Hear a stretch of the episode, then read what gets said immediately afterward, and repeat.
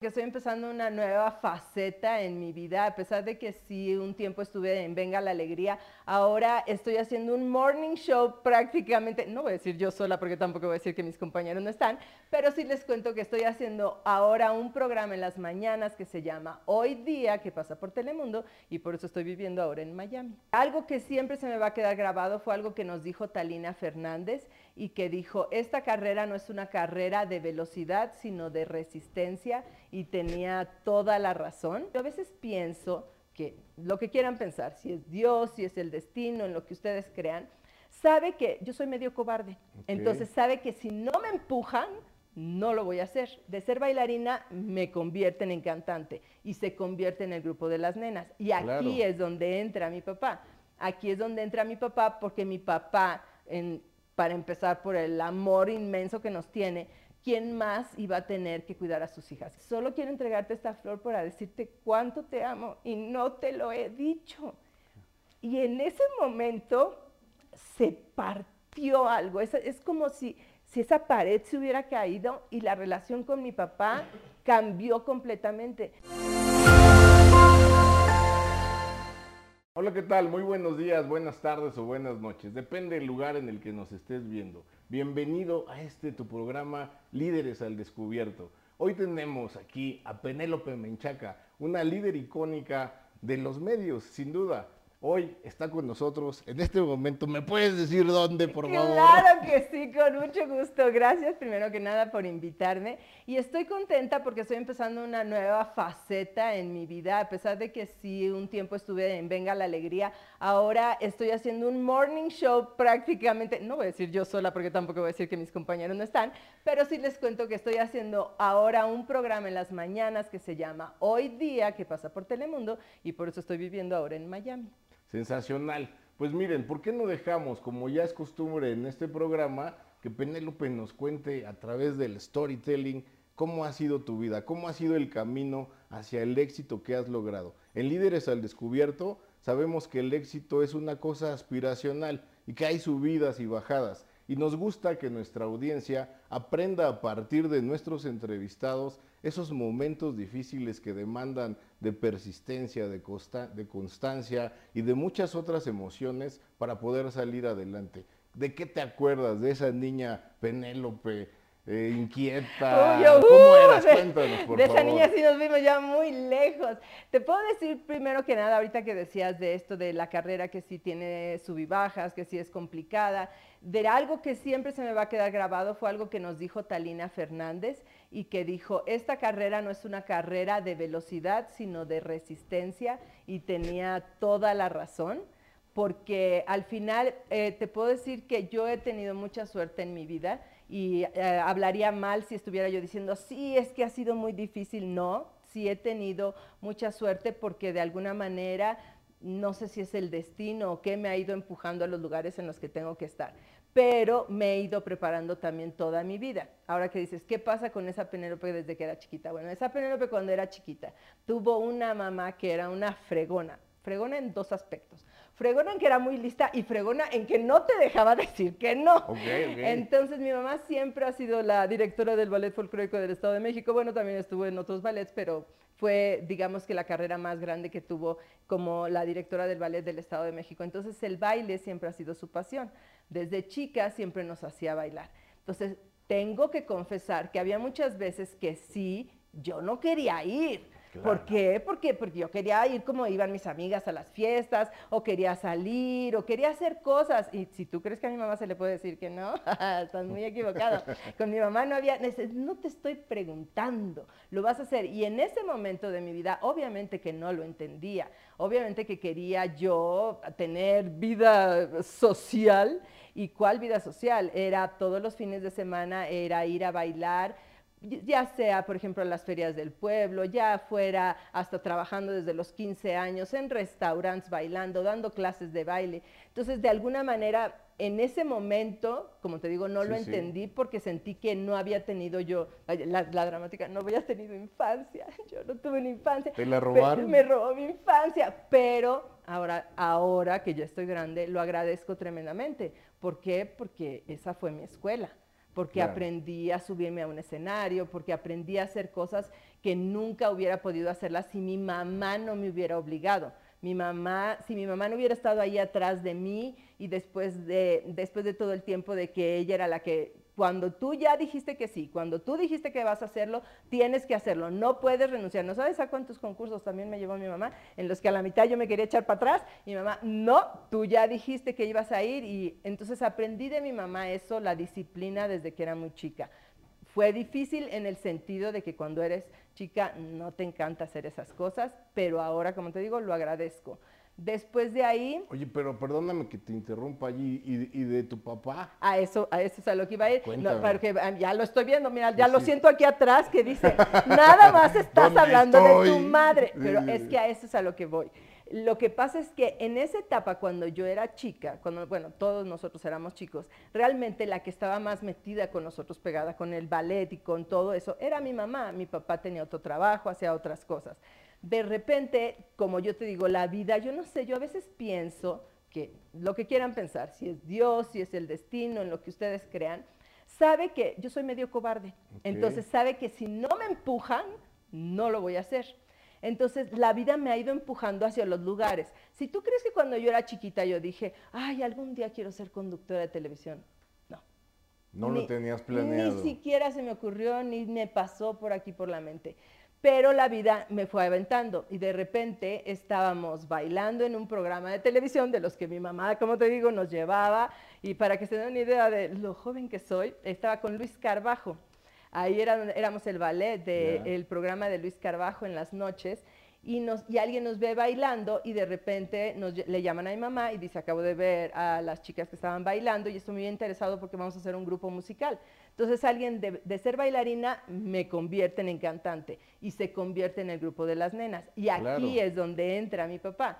Aquí es donde entra mi papá porque mi papá, para empezar por el amor inmenso que nos tiene, ¿quién más iba a tener que cuidar a sus hijas? ¿Quién más iba a estar a cargo de las hijas que él, que él sabía que no podía dejar solas? Entonces, él deja su trabajo y se dedica al 100% a estar con nosotros. Y cuando te digo al 100%, era, él manejaba, él peleaba para que nos pagaran, él ponía la música, él, o sea, él se encargaba de todo. Entonces, también esa parte fue maravillosa porque sí, volvemos a lo mismo, nunca más volví a tener vida social, nunca más volví ya, olvídate de, o sea, yo creo que en Oye, ¿se recupera en algún momento la vida social? Eh, pues ahorita te voy a, llegar a esa parte donde te voy a decir que ahí sí ya agarré mi segundo aire, pero antes de eso, pues obviamente volvemos a lo mismo. Cuando trabajas, cuando eres en el grupo de los nenos, los fines de semana. Sí. Entonces, otra vez es lo mismo, era estar viviendo en las carreteras. Gracias a Dios tuvimos una época maravillosa en la que trabajábamos muchas veces jueves, viernes, sábado y domingo, pero en diferentes lugares. Y mi papá se aventaba esas carreteras y manejaba. Y otra de las cosas que yo siempre voy a valorar y voy a recordar de eso fue la oportunidad de tener esas pláticas con mi papá, porque como era, le daba miedo quedarse dormido, nos mandaba alguna de nosotros siempre adelante y generalmente me tocaba a mí. Entonces me tocaba a mí irme adelante con él y era ir platicando. Entonces ahí se convierte también en algo que a lo mejor no tienes mucho cuando empiezas a crecer. De, no, no digo que no todos tengamos una buena relación con los papás, pero sí siento que antes de eso eh, nuestra relación era diferente, era quizás más fría y, espero que no me esté oyendo mi papá, pero te, voy a contar una historia rápido que yo creo que sería algo que me, gustaría que la gente aprendiera y que, lo hiciera porque a mí me sirvió. Yo siento que mi papá creció eh, con una familia en la que no le expresaban mucho amor. Su mamá no era muy cariñosa y su papá no era muy cariñoso. Entonces, cuando yo crecí, yo no sentía nunca, o sea, eh, esa relación con mi papá de, para que me entiendas, yo no llegaba y le decía, papá te amo o papá te abrazo. Una vez, estando en las nenas, tenemos un evento en donde unos chicos se ganan una comida con nosotros y empezamos a platicar y yo estoy platicando con el chico y uno de ellos me dice, fíjate que estoy haciendo un curso en el que me dijeron que debía de tener una flor y que esa flor se la tenía que decir a la persona que yo más quería y que no me había atrevido a decírselo. Me dijo, y, y, él, todavía me dijo, y era mi mamá, o sea, esa persona a la que yo amo con toda mi alma, pero nunca le digo que la amo, eh, fui y le di la flor. Qué buen y entonces yo me quedé pensando y dije, a mi mamá todo el tiempo le estamos besuqueando, todo el tiempo le estamos abrazando y te quiero. Y, y dije, y con mi papá no soy así. Y no soy así, tampoco él ha sido así conmigo. Entonces me acuerdo perfecto que tenía ya mi florecita y no me atrevía a salir. O sea, yo veía que mi papá pasaba y yo pasaba para un lado y pasaba para el otro y traía mi florecita y traía mi florecita. Y hasta que prácticamente me armé de valor y me acerqué a él y le dije, solo, ya voy a llorar yo también, dije, solo quiero entregarte esta flor para decirte cuánto te amo y no te lo he dicho. Y en ese momento se partió algo, es, es como si, si esa pared se hubiera caído y la relación con mi papá cambió completamente. O sea, entonces mi papá y yo platicamos de absolutamente todo si yo tengo algo que contar, se lo cuento a mi papá y sé que ni me va a juzgar ni nada, al contrario. Y no quiero decir que la relación de mi mamá se fue para abajo, no, simplemente logré poner las dos relaciones en el mismo nivel que no lo había tenido antes. Entonces, sí creo, por lo menos a mí, eh, me ayudó el, eso, el primero, el estar viajando obviamente con él, pero el atreverme a, hacer yo esa, esa parte de, decirle algo que a lo mejor todos sabemos. Yo no dudo que él supiera que yo lo amo y no dudo que él supiera que yo, eh, que, o que yo supiera cuánto me ama, pero a veces hay que decirlo. Pero lo dices muy bien, ¿eh? y, créeme que escuchándote se me pone la piel de gallina y casi lloro yo también porque me pasó algo muy similar. Me parece que en muchos hogares en efecto, la práctica del afecto y expresarlo a viento y marea es muy extraño. Y a veces decimos, ¿por qué mi papá no me dice? ¿Por qué mi mamá no me dice? Yo les diría, amigas y amigos, es que a ellos tampoco se los dijeron. Y no aprendes si no tienes el ejemplo, ¿no? Y en efecto, uno sabe y siente, pero vaya que es hermosísimo escuchar de, voz de tus padres, el que te digan te amo, te quiero, y poderlo también uno transmitir. Pero estoy seguro que después de eso tú ya pudiste transmitírselo a las nuevas generaciones, ¿no? Sí, obviamente con mis hijas eh, siempre he tenido una relación maravillosa, he podido desde un principio, si es algo, es, he sido súper cariñosa con ellas, las apapacho, las besuqueo y eh, tenemos hasta una frase que siempre yo les digo, eh, te amo, y ella me contesta, eh, yo más, y mi frase siempre es imposible. Entonces ya es como una frase que tenemos hecha, siempre. Wow, qué coincidencias. Mi mamá me dice imposible porque yo soy más grande que tú, así que no me puedes amar más que yo a ti. Pero oye, entonces viene el tema, el proyecto de las nenas y luego hay mucho más que la gente conoce pero cuéntanos cómo es que se va dando. Hace rato hablabas de destino, hablabas de suerte, pero también has hablado de mucho trabajo, de ponerte las pilas y de yo tu madre te enseñó a que las cosas que se iniciaban se acababan. Al rato platicamos un poquito alrededor de qué opinas de eso, pero ¿qué siguió? Cuéntanos. Vuelve a ser el destino. Vuelve a ser el destino, te digo que yo lo tengo muy claro y ahorita al final cuando les diga lo que yo recomiendo, no es porque sea lo mejor, es por lo que yo viví. Como dicen, cada quien habla de cómo le fue en la feria. No quiere decir que lo que yo viví o lo que a mí me ha pasado sea la mejor, lo que le vaya a funcionar a los demás, pero a mí sí me ha funcionado. Y es esto, una vez más, estoy en el grupo de las nenas, voy a trabajar a Estados Unidos a hacer promoción de nuestro disco y cuando estamos haciendo promoción me regreso y de repente, eh, bueno, cuando estábamos haciendo la promoción, voy a un programa y me dicen, oye, en este programa contamos chistes, necesito que cada una cuente un chiste. Y yo tengo que reconocer que conté un chiste del Papa. Entonces, tengo, que agradecérselo. Era el Papa Juan Pablo II y se lo tengo que agradecer. Entonces me regreso a México y de repente me llaman y me dicen, oye, ¿tú eres la que contaste el chiste del Papa? Y yo, ya, me están hablando de Roma. Exacto, me están hablando de Roma, no era yo. Y entonces le dije, sí, eh, era yo. Y me dijo, ah, pues porque el dueño de la televisora te vio y está muy interesado porque va a comenzar un programa de, es, a ellos le llaman como un magazine, de, una mezcla de todo en las tardes y está muy interesado en que tú seas la conductora. Y volvemos a lo mismo. De bailarina, alguien me aventó y me volvió eh, cantante, de cantante alguien me aventó y me volvió conductora. Y mi frase siempre es, ah, pues, ¿qué es lo peor que puede pasar? ¿No? Me dijo, pero te tienes que venir a vivir a Estados Unidos. Y las cosas se fueron acomodando porque exactamente en ese momento yo me había divorciado. Entonces podía ser libre, salir, agarrar a mis dos hijas, mis maletas, echarme la bendición. Y ya, voy, eh, luego si quieres le pones bip a esto porque no sé si es marca y no la puedo decir, pero yo decía, ¿qué tan difícil será hacer hamburguesas en McDonald's si no me va bien, no? Entonces me lancé igual, me aventé y volvemos a lo mismo sí, la vida me va aventando, sí llego al lugar, pero cuando llego al lugar soy como niña de escuela, soy de las que estudia, soy de las que se prepara. Yo, la realidad es que cuando e, empieza ese programa en el que se llamaba Los Ángeles en Vivo, o sea, el primer día, me acuerdo perfecto porque además son, eh, no estaba yo sola, era yo y tenía otro compañero que se llama el Chubi, que él sí tenía toda la experiencia del mundo y él era eh, locutor de radio. Entonces, estábamos juntos como pareja, pero yo siempre había estado del lado de que te sientas, te hacen las preguntas y bueno, pues tú contestas lo que ya tú sabes, ¿no? Aquí era completamente diferente. Yo me acuerdo ese primer día, o sea, me temblaba hasta la boca, no sabía ni qué decir. Así como yo que estoy ahorita, ¿no? no, créeme que mucho, mucho mal, pero realmente mal.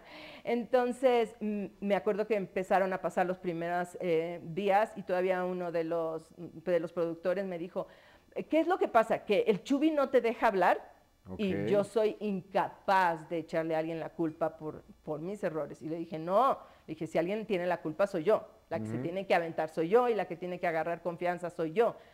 Entonces, una vez más, el destino, no me preguntes por qué, me dicen, ¿sabes qué? El Chubi acaba de renunciar y decidió que se este, peleó con el dueño, se va. Dice, vas a hacer tú el programa sola hoy y eh, en lo que nosotros buscamos a alguien más. Entonces, haz de cuenta que en ese momento... Empoderada. Exacto. No me preguntes cómo, pero me armé de valor. Me acuerdo perfecto que el mi primera entrevista que hice en ese programa fue con el papá de Lupillo Rivera y de Jenny Rivera, que en esa época todavía vivían, don Pedro Rivera, y tuvimos una entrevista maravillosa, el señor lloró y no sé qué, al grado que el dueño llegó y me dijo, ya no voy a buscar a nadie, te voy a dejar a ti sola. Wow. Y terminé siendo la conductora y la productora de ese programa. Entonces, vuelves a aprender, vuelves a aprender otras cosas, empiezo a aprender, si tú crees que yo sabía producir, olvídenlo. Entonces, ¿qué hacía? Pues lo que se me ocurriera, agarraba revistas y veía en las revistas más o menos qué es lo que toda la gente está leyendo, qué es lo que la gente le interesa, y en eso mandaba yo a hacer reportajes, más los reportajes que hubiera. Entonces, todo eso fue un aprendizaje, fue irme entrenando para lo que iba a venir después, pero en ese momento no lo sabes, en ese momento estás pues aprendiendo nada más ahí. Fue una gran escuela para mí. Pues qué padre, porque parece que la vida te iba entrenando para el siguiente escalón todo el tiempo. Todo el tiempo. Y creo que así vamos a continuar, ¿no? Así, así ha sido mi vida siempre. Así ha sido mi vida siempre porque estoy haciendo ese programa en el que yo ya soy la conductora, soy la productora. Ni modo que yo me fuera a correr sola, ¿verdad? O sea, obviamente no me iba a correr y ya lo único que me faltaba era poner la cámara o hacer otras cosas. ¿Y qué tal eres de exigente como jefa? Eh, pues no, fíjate que no era mucho. Sí me, Digo, respecto de ti misma. el pro, como jefa eh, sí creí que tenía la peor conductora, pero no, eh, sabes que era más, eh, mi, mi problema es que soy muy perfeccionista.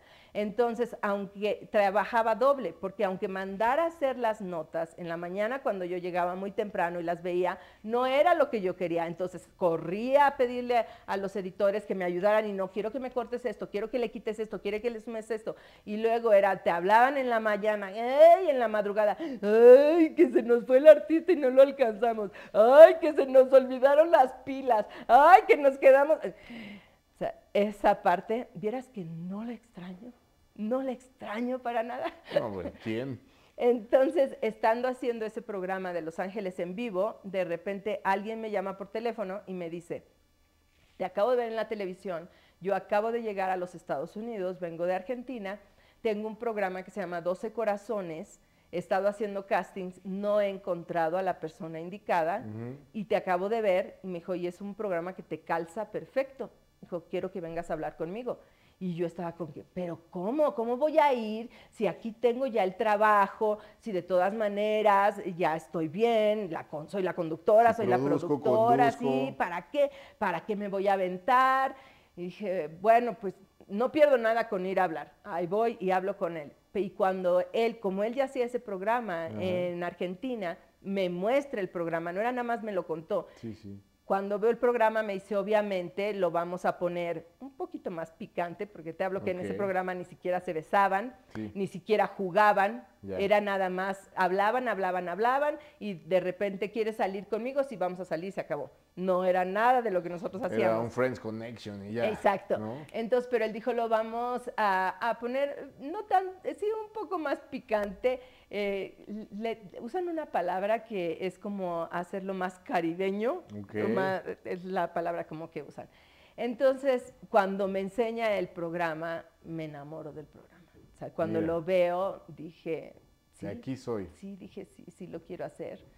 Y renuncio al otro trabajo, me voy para acá y ahora sí te puedo decir que mi vida la puedo marcar sin ningún duda. claro, de 12 corazones en adelante. Y no porque antes me fuera mal, pero eh, pasaron varias cosas, fíjate, hay otra de las cosas que, que también lo voy a decir y a lo mejor la gente no lo va a creer, pero era, soy, pero era más, terriblemente tímida. ya somos dos terriblemente tímida. O sea, a mí me prende la, televisión, me prende lo que sea y ya. Pero Perdona que te interrumpa, pero antes de que iniciáramos la grabación, llegó una Penélope que en cuanto acá nuestro director nos dio el quit, se transformó. Así que verdaderamente créanlo. A veces no todo es lo que ven en la cámara. sí, entonces eh, ha, sido también eso, el estar encontrando cuando empecé a hacer 12 corazones, era encontrar eh, a la mejor, yo a veces le digo, una, mi hija de la, más grande estudió psicología y a veces le digo, ¿quién soy realmente? O sea, soy esa loca que sale en la televisión y cuando está en la calle se limita o soy realmente lo opuesto. Pues todas, ¿no? Me, ella fue su contestación y me dijo, mamá, ¿por qué tienes que escoger? Me dijo, eres las dos, eres las dos. Y me acuerdo perfecto que una vez que ya llegué a los Estados Unidos, que empezó a, estar ahí, que no te puedo decir yo era infeliz o no vivía contenta o salí huyendo de México, no, la vida me fue empujando, me fue para allá, pero sí me acuerdo de haber salido un día y estar afuera y decir, amo mi vida, lo que no había dicho nunca antes. Fíjate, oye, ¿cómo administraste el salto a la fama? Yo nunca he sentido que haya saltado a la fama. Esa es una muy buena cosa, pero ocurre y cambia la manera de interactuar, la manera de andar en la calle, todo esto. ¿Qué pasó? Cuéntanos un poco y gracias por esa humildad, porque yo creo que en el momento en el que te consideras famoso te estás perdiendo, ¿no? Eh, mira, yo lo tengo muy claro, yo no soy ni más ni menos que nadie, tengo la bendición de tener un trabajo que me gusta, que me divierte, que la gente me lo valora y que aparte me pagan. Y entonces esa, esa parte la tengo súper clara. Y de hecho, desde que estaba en las nenas, tú no sabes cómo se burlaban mis hermanas, mi papá, todo el mundo se burlaba de mí, porque desde que estaba yo ahí, que si la gente llegaba para pedirnos un autógrafo, decían que yo era la última que estaba con mi plumón y todavía decía, ¿alguien más? ¿Alguien más? Porque soy incapaz de, decirle a alguien. que no. Y, eso ha sido algo que lo tengo bien claro, porque si no fuera por cada una de esas personas que ha aprendido la televisión, que me ha seguido, que me quiere. Y como yo digo, o sea, ¿quién soy para que vengan, me abracen, me digan que me quieren, que quieren estar conmigo, que quieren una firma? Y gracias a todos ellos, no nada más soy tan feliz como soy ahora, gracias a, a ellos he mantenido a mis hijas y gracias a ellos tengo la vida que tengo. Entonces, lo último que haría yo sería decir, ay, no, estoy cansada, ay, no, ya, ya di suficientes, ay. Entonces, eso, créeme que por lo menos la gente que lo esté viendo y que me conoce sabe que soy incapaz. Te digo que se burlan de mí, se burlan de mí y mi plumón. Entonces, no, nunca he sentido el de, ay, pero la fama, ay, pero las cosas. No, al contrario, ha sido, eh, para mí es emocionante el que alguien se me acerque, el que alguien me diga algo. Eh, ahora te voy a contar algo chistoso porque venía yo en el avión y de repente el señor que venía sentado junto a mí se me queda viendo y me dice, ¿tú eres Penélope Menchaca? Y le digo, sí. Me dice, ¡Ah! yo estoy enamorado de ti.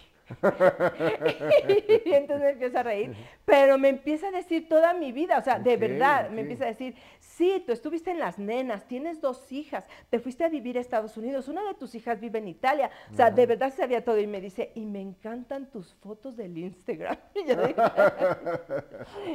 ok, entonces, pero a eso, volvemos a lo mismo, o sea, esas cosas, lejos de que molestarme, decir, ay, no me va a dejar dormir, al contrario, me encantan y las agradezco y le agradecí en el alma el que se tome la molestia de, saber mi vida y de conocerme y de querer platicar conmigo. Qué padre, en la, en la vida yo creo que todo mundo aspiramos a cumplir alguna misión. Primero a descubrir cuál es. ¿Tú ya la descubriste?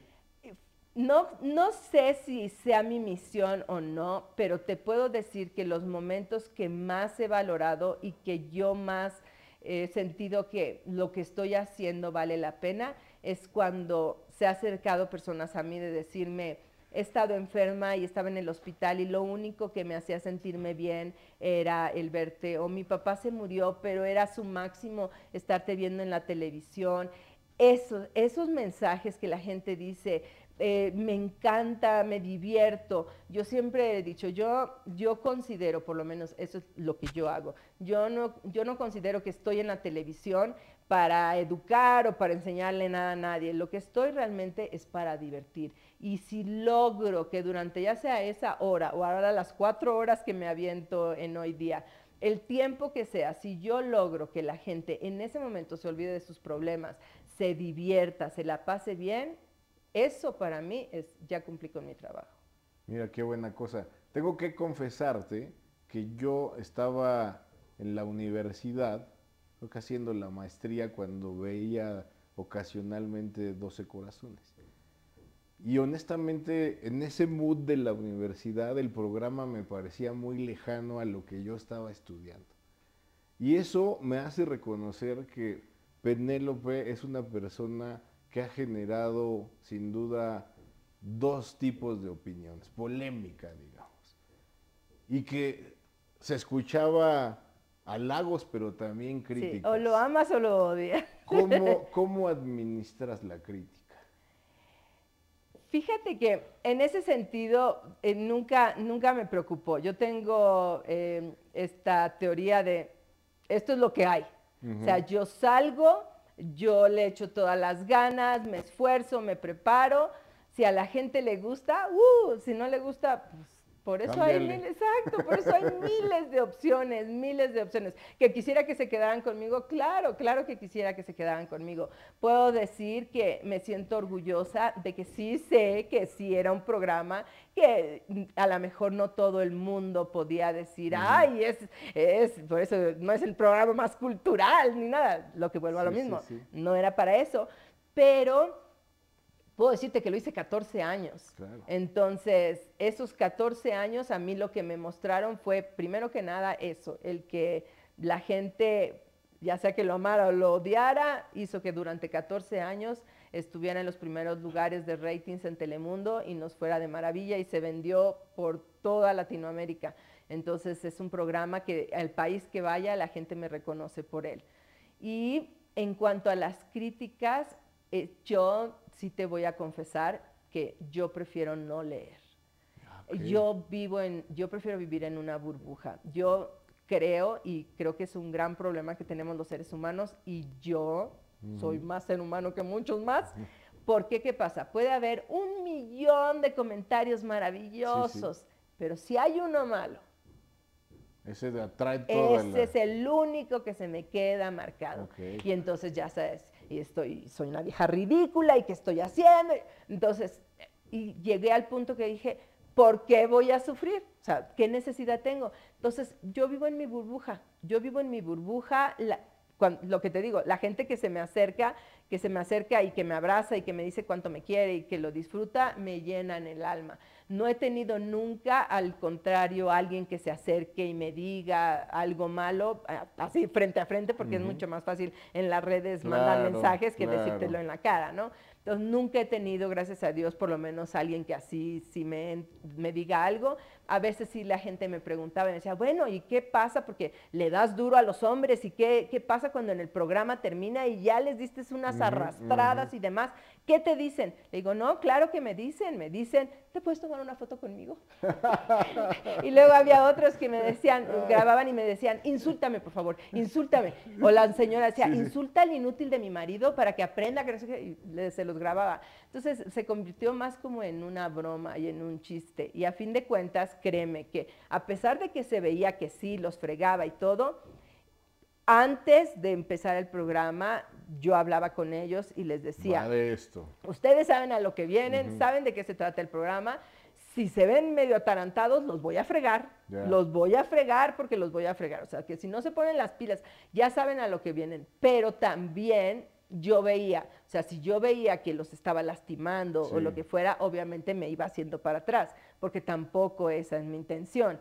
Y también lo hice en una época que a lo mejor la palabra bullying no era tan fuerte, a lo mejor ahora sería ya más... Estarías en la cárcel. ya, estaría más cerca de esa parte. Pero sí te puedo decir que al menos los que llegaron ahí sabían exactamente a lo que iban y sabían que iba yo a molestarlos. Oye, ¿qué hace enojar a Penélope Menchaca? Bueno, en general, obviamente, lo que está sucediendo, o sea, como persona o como para la humanidad como para qué dices. ¿Qué tal desde los dos puntos de, vista?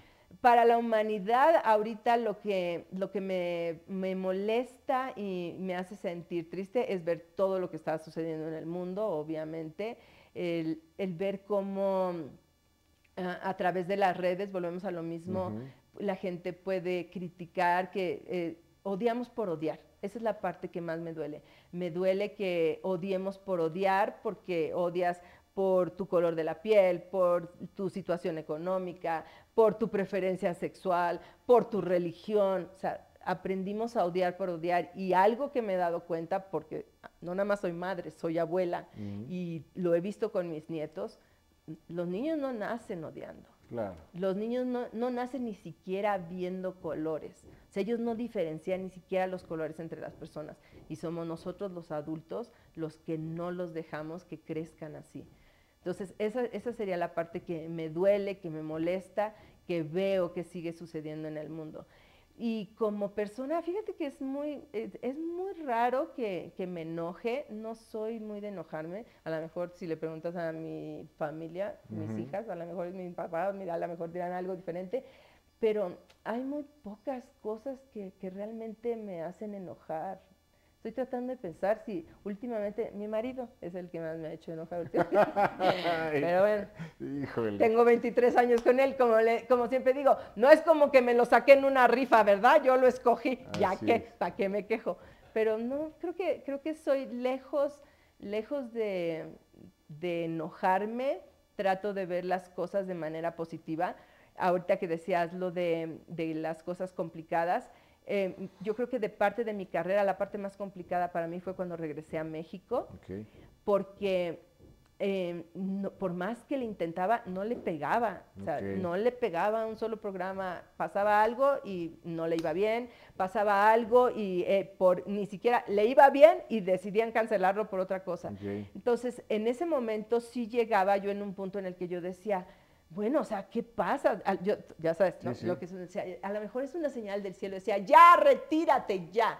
Y después entendí, porque algo sucedió en mi vida, que si yo hubiera tenido un programa exitoso en Azteca, donde fuera yo la única conductora, yo no hubiera podido renunciar para irme a estar con mi hija cuando más lo necesitaba. Esas bajadas de la vida de las que hablábamos al inicio, ¿no? Y luego... Entonces, ahí, cuando, cuando obviamente cuando te está pasando eso, claro que te duele y claro que te, sientes, y yo llegó un momento que hasta decía yo, o sea, a lo mejor es ya una señal del destino que dice, ya retírate, Penélope, ya este es tu momento. Pero ahora entiendo que si me hubiera ido bien, que si yo hubiera sido la, la, única conductora de un programa muy exitoso, yo no hubiera podido haber renunciado y irme a vivir a Estambul, que fui a trabajar, pero realmente estar cerca de Italia, que era cuando mi hija más lo necesitaba. Entonces, ahora he entendido que a veces cuando crees que es lo peor que pudo haberte pasado, es lo mejor que podía haberte pasado. A veces hay que preguntarse para qué ocurren las cosas. El otro día leía por ahí un quoting que decía que hay bendiciones disfrazadas, ¿no? Yo creo que por ahí iba la cosa. Finalmente fuiste, cumpliste, apoyaste a tu hija y luego ¿qué siguió? Y luego de ahí, otra vez igual, el destino, o sea, me voy a Estambul, hago este programa que también lo amé, lo amé, se llama El Poder del Amor, me divertí. No, no eran turcos, no hablábamos turco, eran en una casa como si fuera un reality del amor, donde me trajeron participantes de toda Latinoamérica y lo disfruté como no tienes idea. Terminé de hacer eso, me voy a Italia, me quedo con mi hija, pasamos por este momento muy complicado de nuestra vida y después de eso me llaman otra vez de Telemundo y me ofrecen el show de las mañanas. Y entonces cuando yo creía que ya, dije ya, ya, me voy a retirar, ya se acabó, ahí voy de regreso. Entonces, al principio yo te decía, al final voy a decir algo que no quiere decir que que es para todos, pero es lo que yo he aprendido y es lo que a mí me ha funcionado porque así me ha llevado la vida. Yo creo que la vida es mucho más fácil de lo que nosotros pensamos. Nosotros nos los complicamos porque nos aferramos a las cosas. Yo lo que he hecho es me he dejado ir. Dijeron, eres bailarina, ahora vas a ser cantante. Me dejé ir. Ahora eres cantante, ahora vas a ser conductora. Me dejé ir Ahora vas a vivir en México y te vas a ir a Estados Unidos. Me fui para allá. Ahora te vas a ir a Turquía. ahora te vas a ir a México. Ahora te vas a ir a Miami. Me he dejado llevar y nunca me ha aferrado a algo. Yo sé que habrá personas que ya tienen muy mentalizado y decir, no, pero esto es lo único que yo quiero hacer. Y esto es lo que yo quiero hacer y hasta que no lo logre no lo voy a hacer. No es mi caso. No es mi caso y no estoy diciendo que así lo tenga que hacer el resto del mundo. Pero si tú me preguntas, ¿Qué piensas? ¿Cómo te ves? La pregunta que siempre haces. ¿Cómo te ves en 10 años? Ay, no tengo idea, no sé siquiera cómo me veo mañana y no me importa, no me importa porque me voy a dejar llevar. Y si la vida me sigue llevando y si la vida me lleva a decir, ahora sí ya es tu momento de retirarte, vete a Italia, quédate con tus hijas, vete a Los Ángeles, quédate con las otras, lo que me tenga que llevar, lo voy a disfrutar. Ya no me preocupa porque ahora que lo he visto, eso es lo que me ha funcionado. Oye, en los foros, en los shows como en la vida, se demandan diferentes caras, diferentes personajes.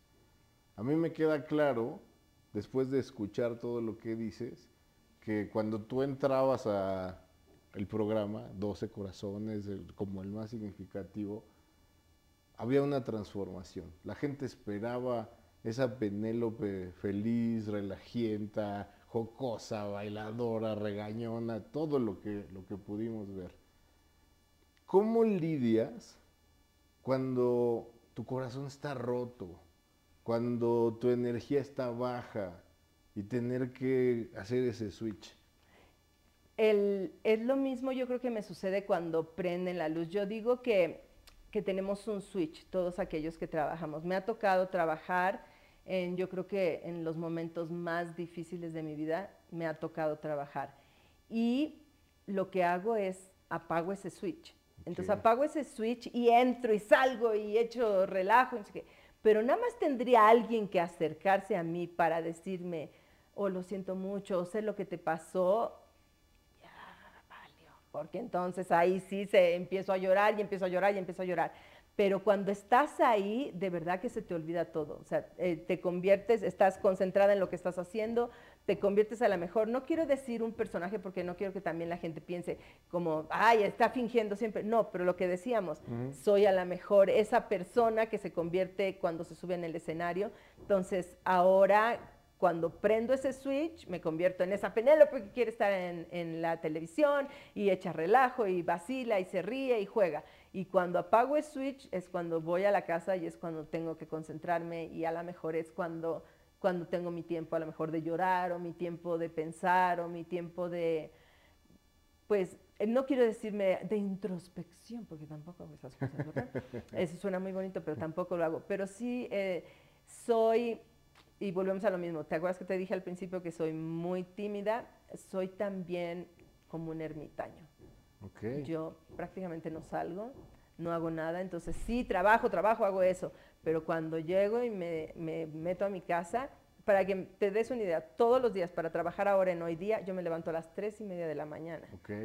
Entonces, para cuando regreso a mi casa es como la una de la tarde. A veces tengo otras cosas que hacer, a veces hay que hacer grabaciones y hay veces que ni siquiera me da tiempo de dormir. Me dices, ay, te duermes temprano. No puedo porque tenemos unos programas, unos realities de los que hablamos en el programa que los tengo que ver sí o sí, porque no me puedo sentar sin hablar de lo que estoy viendo. Entonces, hay veces que me tengo que dormir hasta las 10 de la noche. Entonces, duermo a veces 3, 4 horas al día entonces, el, yo siempre digo, el viernes cuando yo llego, cierro mi puerta y no la vuelvo a abrir hasta el lunes que salgo. O sea, ni me baño, ni me, ni me muevo de mi cama. Pero no me afecta. Por eso eh, yo, a mí, a mí la pandemia no me afectó. Mira. Yo creo que yo me he preparado toda mi vida para la pandemia. Era, era lo mío. ¿Cuál pandemia si es mi mejor eh, estado? en mi estado normal. Pero disfrutas la soledad, quiero entender. Me encanta. Me encanta. Qué belleza, no es nada, nada que te lleve a una depresión. No, y, hasta, y lo peor es que yo creo que así volví también, sobre todo a mi hija la grande, que también tampoco le gusta salir, y si voy a visitar la Italia, nos las pasamos encerradas en su casa, y si vienen hasta la, la chica ahora que le dije, ¿por qué no me has ido a visitar a Miami? Me dice, mamá, pues porque me tienes encerrada ahí en la casa. Digo, ok, te prometo que sí te voy a llevar a algún lado. Bueno, sería, sería padre que yo, diría, voy a ver a mi mamá, al fin que sábado y domingo yo puedo hacer lo que yo quiera. Porque ella va a estar así. Ella está descansando, ¿no? Exacto. Oye, pues estos líderes al descubierto y yo ya te descubrí. Te descubro como una persona que sabe lo que quiere, que ha gozado del amor infinito de su padre, su madre y seguramente de tus hermanas y hermanos. Eh, y de toda la gente que alrededor quizá tú no conozcas, pero que tiene una buena opinión de ti, que has divertido, que probablemente has inspirado y que estoy seguro que después de que vean esta entrevista también van a cambiar muchísimo el enfoque. Yo soy uno de esos, eh, de acuerdo con lo que te decía hace rato. Pero también descubro a alguien que habla de cosas un tanto místicas como el destino, como la suerte. Y yo veo que hay una, una conjunción en la que Probablemente sí ha habido golpes de suerte, pero has tenido la preparación necesaria para poderlo aprovechar. O sea, en la vida sí creo yo también que hay momentos eh, que son propensos para que puedas avanzar positivamente en la vida, pero si no te preparas, eh, es probable que solo lo veas pasar como el carrusel. Y me parece que eh, muy probablemente esta esta enseñanza que te dieron de prepararte, terminar las cosas, ser entrona. Por ahí un pajarito me, dijo que tu madre, cuando alguien le dice quiero bailar, le dice pues órale, mañana te subes. me parece que tienes eh, muy grabada esa, esa condición de inmediatamente enfrentarte al toro por los cuernos, seguir adelante y me haces recordar, y acá un homenaje a mi abuelo Tortuga, David Montiel, que me decía, si la vida te pone en un tramo diferente al que tú tenías planeado, apréndelo al 100%, porque tú no sabes cuándo eso va a sumar a que el siguiente camino sea más fácil. Y me parece que esta, esta serie de coincidencias, entre las que parece que la vida te va mostrando y retando a aprender nuevas cosas, lo único que hicieron fue armar un precioso rompecabezas que te ha llevado hasta donde hoy estás y que te verdaderamente hace que se muestre una persona muy humana, una persona noble, interesada por el planeta incluso y lo que está ocurriendo, esto que nos decías que molesta, y que sin duda estoy seguro que queremos muchas Penélopes en el mundo. Me da muchísimo gusto estar contigo y no quisiera terminar este programa sin que pudieras hablarle a esas jóvenes, jóvenes y no tan jóvenes, porque también habemos adultos que a veces no entendemos, así como regañabas a los maridos. A lo mejor esta vez no los regañes. ¿Qué consejos les darías en esta búsqueda por el éxito, por el liderazgo? ¿Qué le dirías a tus hijas para que enfrenten la vida de una manera más suave? Pues primero que nada, lo que tendría que decirles es que tienes que amar lo que haces y es algo que hemos descubierto, fíjate que ahora en esta generación nueva, que le llaman la generación Z, estuve investigando y esta nueva generación creo que ha aprendido que, que no va a ser algo que no les guste. Entonces, esa primera parte es que lo que hagas sea algo que te apasione, lo hemos dicho y lo volvemos a repetir, sí, si la vida te puso en ese lugar, ahora ya depende de ti que no te quiten. Tienes que prepararte, tienes que, echarle todas las ganas del mundo, pero creo que lo básico, lo básico es que estés en el lugar que tú quieres estar, no porque eh, pues es el único trabajo que encontré. Te voy a decir algo, ya sé que siempre hablo y termino hablando 20 mil cosas, pero yo escucho mucho el, el que las mujeres y y también los hombres se quejan de que no hay igualdad en los sueldos, en que es que, por ejemplo, a las mujeres no se les trata igual, es que a las mujeres no se les paga igual. Yo te voy a decir algo que yo he aprendido en mi carrera. A mí no me importa si el que trabaja junto a mí gana 20 veces más que yo, porque el más listo que yo, porque hizo mejor su negociación. Yo trabajo por el dinero que yo quiero ganar. O sea, yo pido y puede haber una negociación y yo acepto cuando yo ya digo, esto es lo que quiero trabajar. Y está bien y me quedo ahí. Algo que no puedo entender es cuando escucho a la gente decir, ay, para el sueldo que me pagan, ay, para la porquería que me dan. Y yo digo, ¿y quién te obliga? ¿Te pusieron una pistola en la cabeza? Nadie. Tú aceptaste quedarte ahí, tú no negociaste, tú no seguiste buscando, tú te quedaste ahí. Entonces, si ya te quedaste ahí, échale ganas, disfrútalo. Y eso es a lo que me refiero. Cuando digo apasionate es porque estás en el lugar en el que tú decidiste estar, tú aceptaste el sueldo, tú lo buscaste, tú te quedaste. Entiendo que hay personas que dicen, bueno, pero me tengo que quedar ahí porque tengo que alimentar a alguien. Pues sí, pero mientras sí le buscando hasta que encuentres lo que realmente quieres.